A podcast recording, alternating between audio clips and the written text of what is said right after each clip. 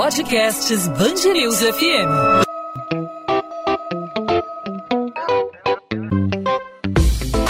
Dois às 20, com Maurício Bastos e Luana Bernardes. Oferecimento Cultura Inglesa. Inglês com cursos ao vivo pela internet, que incentiva, desenvolve e move você.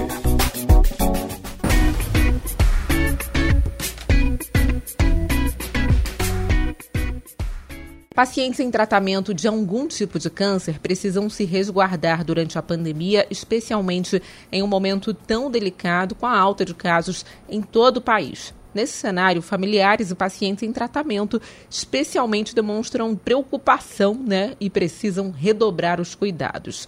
Desde o início da pandemia, para as pessoas que enfrentavam tratamentos agressivos, os receios foram maiores, claro, do que os da população em geral.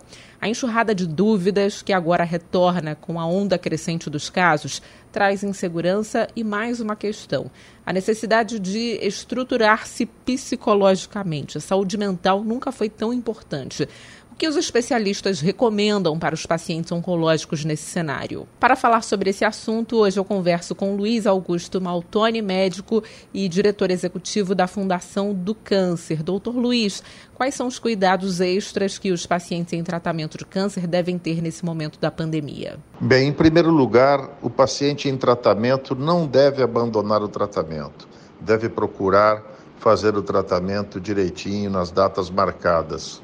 Isso é fundamental. Óbvio que cuidados são sempre importantes nessa fase, então faz, necess faz necessário reforçar o uso da máscara, lavar sempre as mãos, ou com água e sabão, ou álcool e gel, manter o distanciamento, evitar aglomerações, enfim. E se por acaso estiver fazendo uso de quimioterapia, medicamentos que podem baixar a imunidade, obviamente, como já é recomendado para todo paciente em tratamento, evitar comidas cruas, não cozidas, etc., para, evi para evitar uma infecção intestinal. Todos nós estamos vivendo um momento muito difícil, com vários desafios para a saúde mental, né? E no caso do paciente em tratamento de câncer, os obstáculos ainda são maiores. Como a família pode ajudar nesse momento em que o distanciamento social ainda é necessário? É importante a questão do distanciamento e a gente sabe o quanto isso influencia na vida de todos nós, em especial uh, as pessoas ou os pacientes que já se sentem, uh, de certa forma, precisando de mais atenção e nesse momento de distanciamento isso pode se tornar difícil. Uh, o que eu posso sugerir é que de fato, aqueles que estão mais próximos, que moram na mesma residência, os cuidadores e mesmo os parentes, procurem estar atentos a essas necessidades, dar atenção, sempre tomando cuidado para é, que se mantenha a distância necessária nesse convívio, mas mesmo que não possam a família estar presente fisicamente, que o façam virtualmente, através de um simples telefonema, de um apoio, etc. Isso pode ajudar e amenizar muito essa fase porque os pacientes passam. E qual é a orientação para o paciente que faz algum tipo de tratamento de câncer, né? Esse tipo de tratamento não pode ser pausado e apresenta algum sintoma da Covid-19. Para os pacientes que estão em tratamento e apresentam algum sintoma do Covid, os cuidados são os mesmos da população geral. Quer dizer, primeiro, é bom fazer contato com o seu médico, com a equipe de saúde que o está acompanhando, para falar de que está com sintomas é, e receber orientação adequada. É, é óbvio que é recomendável que se ele tem de fato, se o paciente tem sintomas do Covid, ele deve testar, deve fazer o exame de PCR para ver se de fato ele está positivo ou não. E a partir do seu estado clínico, se está bem, etc., pode e deve continuar em casa, fazendo uso dos sintomáticos, antitérmicos, enfim, analgésicos. E, obviamente, se por acaso tiver algum sinal de piora, é, procurar o serviço médico e não se esquecer nunca de manter os cuidados gerais. De isolamento, da quarentena é fundamental, se existe essa possibilidade ou se foi confirmada já com o exame, e o monitoramento pela equipe de saúde. Agora, no caso do paciente com sintomas ou até mesmo com Covid-19 confirmada, se esse paciente tiver alguma sessão de tratamento marcada, o que fazer? O tratamento precisa ser reagendado? Isso pode prejudicar aí o processo de tratamento do câncer? Se o paciente já tem o diagnóstico de Covid confirmado, enfim, está com sintomas, eh, esse paciente deve sim suspender o tratamento oncológico, ele deve ficar isolado Uh, se a condição clínica permitir, como eu disse, em residência, se for necessário uh, procurar um serviço de saúde, uh, eventualmente pode ser necessária internação, mas de fato o tratamento oncológico neste momento, se tiver de fato positivo, deve ser interrompido para que passe esse momento de agudização, de positividade e a evolução sendo satisfatória, ele pode depois retomar o tratamento. É óbvio que é, quando a gente interrompe um tratamento oncológico, é, não é o melhor, não é o mais recomendável, mas nesta situação específica, e se for uma interrupção por uma, duas semanas ou três até, é, vai ter muito pouco impacto no resultado final, enfim, e é fundamental que o paciente esteja protegido, possa se recuperar do processo infeccioso para depois retomar o seu tratamento. E quais são os cuidados que o paciente com câncer deve ter no dia do tratamento durante a pandemia de Covid-19?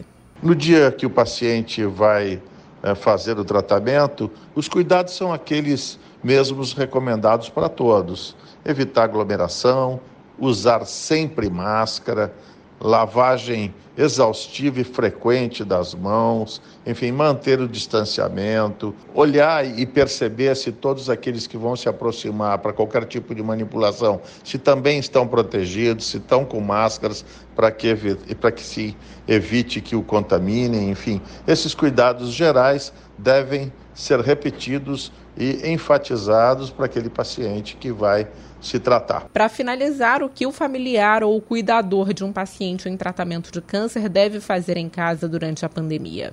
O familiar ou o cuidador de um paciente em tratamento para o câncer em casa, é, ele deve ter um cuidado redobrado.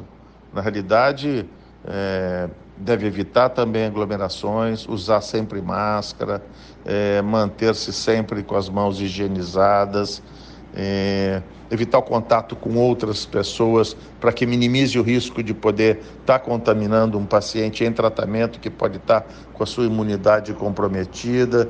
Enfim, são cuidados redobrados dos cuidados para que se possa evitar a infecção ou a disseminação da infecção pelo coronavírus.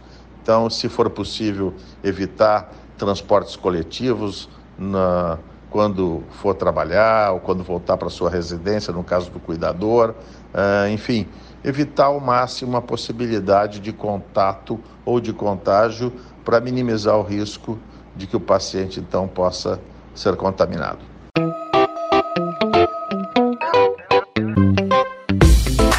Dois às 20 com Maurício Bastos e Luana Bernardes.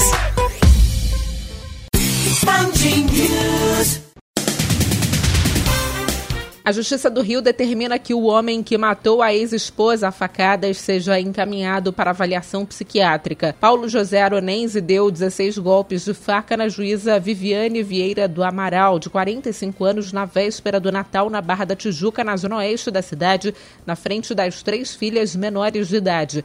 Criminoso está preso. De acordo com o depoimento de um motorista de aplicativo que passava pelo local no momento do crime, Paulo Aronense deu um primeiro golpe no rosto da ex-esposa que caiu imediatamente no chão. A Câmara de São Gonçalo arquiva o projeto de lei que poderia promover o aumento salarial do prefeito e do vice-prefeito da cidade da região metropolitana em 30%. A sessão extraordinária convocada pelo presidente Dinei Marins para a tarde desta terça-feira durou menos de 15 minutos. Atualmente, o valor pago ao prefeito poderia saltar de 20 mil reais para 27 mil reais. A maior proposta de aumento salarial seria para os secretários municipais cujos vencimentos passariam de R$ 11.500 para pouco mais de 16 mil reais. O valor representaria um aumento de 45%. Quem for flagrado sem máscaras ou em aglomerações neste Réveillon pode ser multado em 15 mil reais. A informação é da Prefeitura do Rio e faz parte das ações de aumento das restrições com o objetivo de evitar o contágio da Covid-19 nas festas de fim de ano na capital fluminense. Também estão proibidos eventos que seriam realizados na virada do ano e que já tinham ingressos vendidos. Os idealizadores das festas foram chamados e vão prestar esclarecimentos na sede da Vigilância Sanitária Municipal.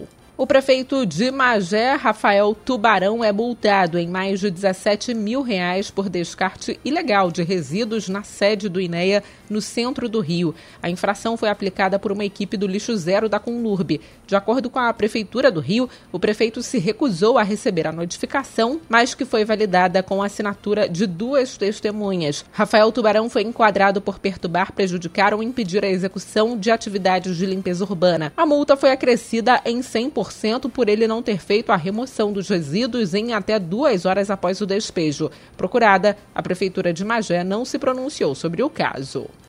2 às 20. Podcast 2 às 20 vai ficando por aqui. Eu lembro que o Maurício Bastos segue em folga aí nesse Réveillon, né? E eu, Luana Bernardes, sigo tocando o barco do podcast 2 às 20 ao longo dessa semana. Volto nesta quarta-feira com mais um episódio para você, ouvinte da Band News FM. Até lá, você pode entrar em contato comigo através do meu Instagram, Bernardes Luana. Luana com dois N's, onde eu também falo sobre literatura, sobre a coluna de literatura da Band News FM Rio. Até lá!